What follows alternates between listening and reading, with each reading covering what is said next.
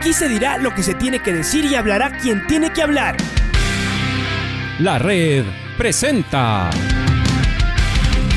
la charla del día a llevar una trayectoria que todo el mundo conoce, Carlos el Demoledor. Que la comunidad sepa de lo grande que fue Luis Chocho San Martín. Este año nuevamente jugar Copa Libertadores nos ilusiona mucho. La red.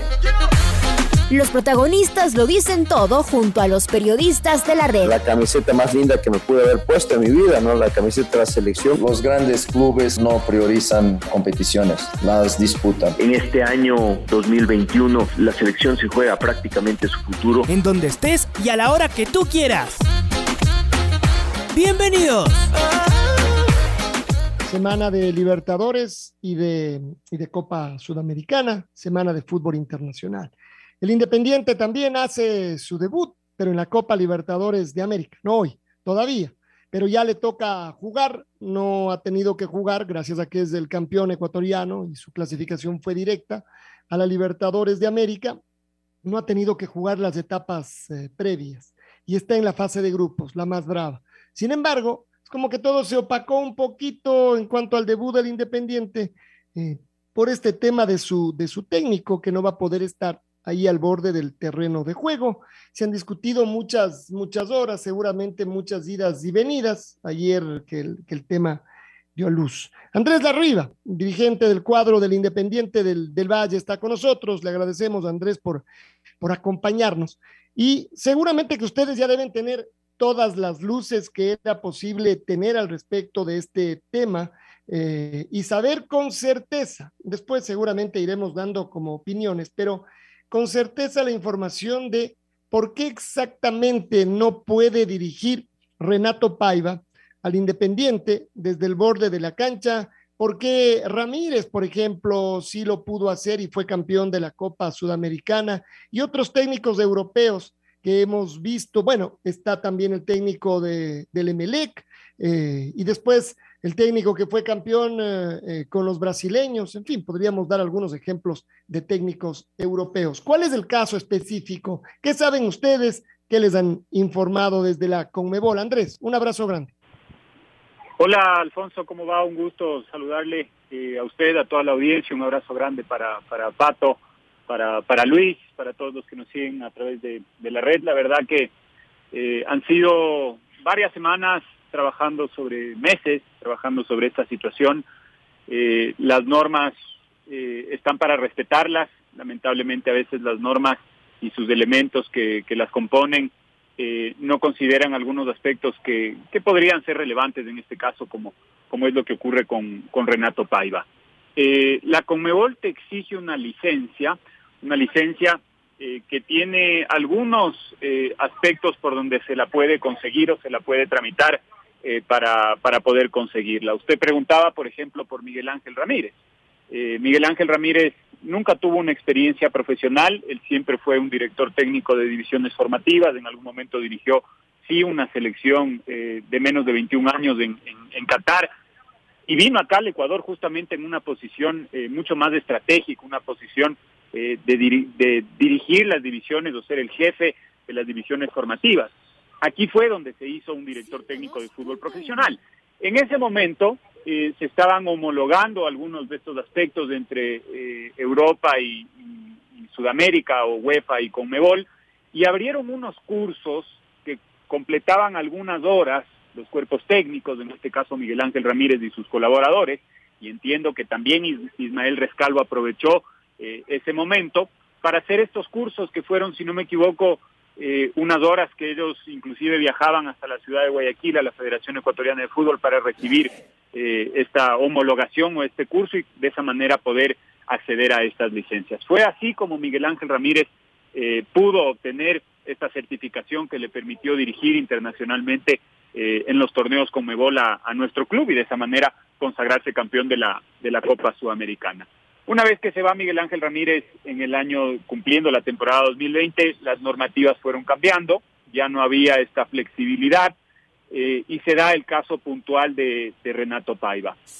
¿Qué es lo que te exigen? Básicamente tener este esta licencia, a esta licencia tú la puedes acceder eh, con una experiencia determinada en el fútbol profesional, que son de cinco años, lamentablemente no se reconoce una carrera y una carrera prestigiosa y de largo alcance como la tiene Renato. Renato, recordemos, ha trabajado por más de 15 años en el Club Benfica, uno de los clubes elite del, del, fútbol europeo, donde ha dirigido a todas las categorías formativas, incluyendo el equipo filial, que es un pasito antes del, del fútbol profesional. Entonces, lamentablemente esto no se reconoce, se reconoce eh, el, los cinco años del profesionalismo y así es como algunos directores técnicos, no sé cuál es el caso puntual de, del estratega de Palmeiras, por poner un ejemplo, eh, en el caso del, del, que fue estratega de, Flamengo, eh, el señor Juan Jesús, creo que él ha tenido sí una experiencia que, que, lo ha avalado, pero me imagino que, que cada situación y cada caso es absolutamente distinto. Nosotros hemos agotado todas las instancias, el año anterior eh, lo pudimos inscribir a Renato como asistente técnico. En esta temporada se han ido inclusive regulando y cambiando estos temas y tampoco le han permitido que, que esté dentro del banco de suplentes como, como asistente técnico y se ha dado esta, esta situación. Repito, Alfonso, las normas están para cumplirse. Lamentablemente hay algunos aspectos de las normas que deberían eh, entender o, al menos abrir un, un espectro para que cada caso tenga su particularidad en este caso estamos hablando de un director técnico eh, formado, que tiene su título de entrenador, que está capacitado, que ha dirigido más de 15 años, no en cualquier club, en un club realmente importante, creo que es el club más importante de, del fútbol portugués. Eh, entonces, lamentablemente se han dado estos, estos sucesos, del no poder estar en la banca de suplentes. La última alternativa que encontramos eh, fue la del director técnico de, de, de nuestras divisiones, de nuestro equipo filial, y es él justamente quien, quien dirigirá el día de mañana en Brasil. ¿Hasta dónde puede ir Renato Paiva, Andrés? Porque bien podría ser parte del eh, cuerpo médico, estoy diciendo, y que esté ahí en el vestuario por lo menos, eh, y después se tenga que ir a la, a la tribuna porque no pueda estar en el, en el banco de suplentes, o también hay normativa al respecto de, porque él va a seguir siendo el director técnico del Independiente del Valle a todas, a todas luces. Eh, entonces uno dice, hay puntos también eh, donde la, la Conmebol se asegura de que los técnicos no habilitados no puedan estar en algunos otros sitios del estadio. Bueno, básicamente en la banca de suplentes eh, eh, usted necesita una acreditación específica, inclusive acorde al cargo que ocupa en, dentro de la plantilla. El médico el, el, tiene que tener su título de médico y, y, eso se lo reconoce en el, en el sistema que a su vez avala y entrega la certificación para que usted pueda entrar a la banca de suplentes, el preparador físico, el asistente, el director técnico, etcétera, etcétera. Entonces, en este caso, Renato eh, es parte de la delegación. Obviamente, él, él, él, estará en el camerino. Los dirigentes no tenemos un acceso a la banca de suplentes, pero sí tenemos un acceso a los camerinos. Y cuando eh, llegue el momento, nosotros nos vamos a la parte eh, de los palcos y los jugadores saltan al campo de juego algo similar ocurre con, con, nuestro entrenador, que lamentablemente en el momento del partido no podrá estar en la banca de suplentes, pero sí estará en una cabina donde tendrá una comunicación directa con, con, la, con, parte de su staff que estará en la banca de suplentes. Entonces, sí hay estos límites, Alfonso, definitivamente eh, es, un tema eh, molestoso, es un tema incómodo para nosotros, eh, pero no nos va a desenfocar, son situaciones que lamentablemente han ocurrido, eh, yo creo que eh, uno no puede dudar ni siquiera de la capacidad de un director técnico que ha venido a, hacer un trabajo profesional y exitoso además, porque Renato lo, avala su capacidad eh, como director técnico afuera y sobre todo adentro de la cancha donde su equipo ha conseguido el título de campeón y donde su equipo ha clasificado de la mejor manera y por una buena lida a la Copa Libertadores. Lamentablemente se ha dado este tema que es un tema más,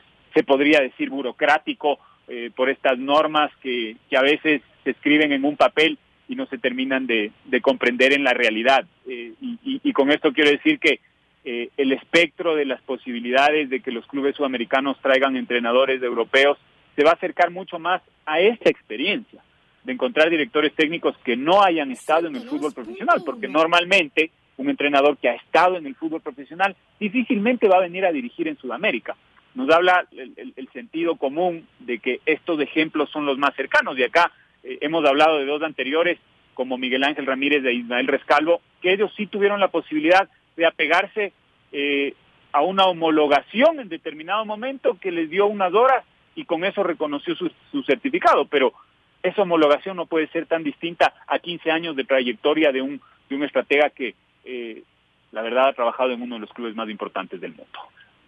Estamos hablando con Andrés Larriba, directivo de Independiente del Valle. Le mandamos un fortísimo abrazo, Landy. Eh, ¿qué, ¿qué, función? A ver, ¿cómo se pondrán de acuerdo entre Miguel Bravo? Ayer lo hablábamos, ¿no? Es una posición eh, un poco ambigua para, para Miguel Bravo. Él será el que dé la cara de alguna manera, el que se ponga al frente del equipo y a la vez, ¿cuál será su función? ¿O será simplemente un, un canal, un transmisor de lo que dice Paiva desde arriba? ¿Podrá tomar sus propias decisiones, sugerir? Eh, es un trabajo de equipo, entendemos que es así, pero eh, a, a, priori, ¿cómo será la cosa? 102.1 Hola Pato, un abrazo grande. Eh, a ver, primero es una gran experiencia y una gran oportunidad para, para Miguel.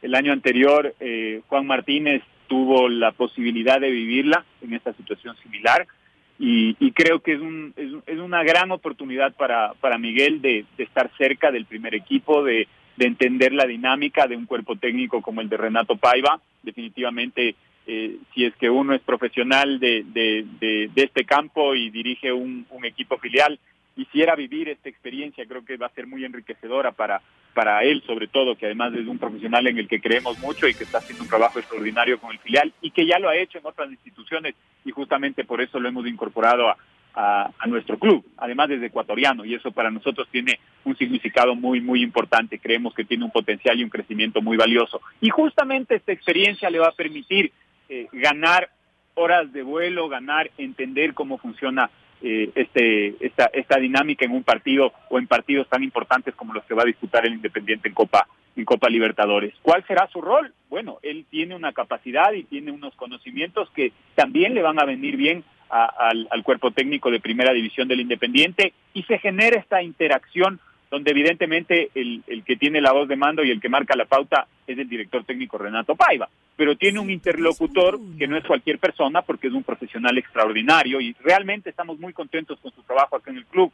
Eh, lamentablemente no se le dio ser campeón de la Copa Libertadores Sub-20, pero hizo un torneo maravilloso y ahora está también convalidando su trabajo con, con el Independiente Juniors. Entonces no es cualquier persona la que se para ahí simplemente a pasar un mensaje, sino que es un interlocutor con una capacidad que justamente le puede enriquecer también al cuerpo técnico de Renato y a los jugadores. Es decir, hay una dinámica que se genera alrededor que evidentemente no es la, la natural ni la, ni la que hubiéramos querido, pero que dadas las circunstancias también se genera una oportunidad.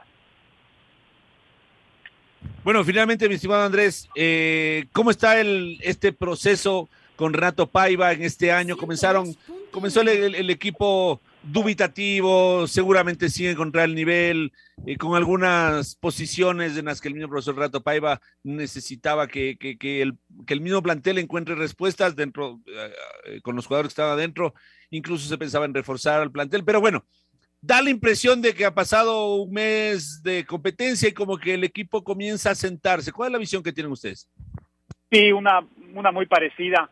Eh, lamentablemente, y justo en la Copa Libertadores Sub-20 se, se, lesionó Joaner Chávez, eh, la lesión de Beder Caicedo que, no ha dado tregua, que ha sido muy incómoda para él. Y son dos jugadores de elite, son dos jugadores que posiblemente podrían entrar inclusive en una convocatoria o ser considerados por, por el seleccionado nacional. Y cuando tú tienes dos jugadores de esa capacidad y de, y de esa envergadura en tu equipo, difícilmente vas a buscar un tercer jugador para, para esa posición. ¿Y a dónde quiero llegar? Lamentablemente al Independiente le costó y mucho tener eh, una de sus alas lastimada. Eh, y esa ala izquierda eh, nos tenía patojos, nos tenía cojos y, y, y no nos dejaba avanzar. Eh, no es la única explicación, evidentemente, al equipo le faltaba eh, volumen, le faltó, por ejemplo, nuestro goleador, que fue la máxima figura del año anterior, no está pasando un, un gran momento, no está en, no está en una, una buena racha, lamentablemente se ha dado de, de esa manera eh, sin embargo, eh, Pato, yo creo que el equipo va a coger vuelo y, mira que el, no es una coincidencia que el fin de semana que jugamos contra contra Gualaceo en una cancha difícil donde por ejemplo perdió el, el Club Sport de Melec y donde estoy seguro que le va, va a ser muy difícil para varios equipos sumar puntos allá.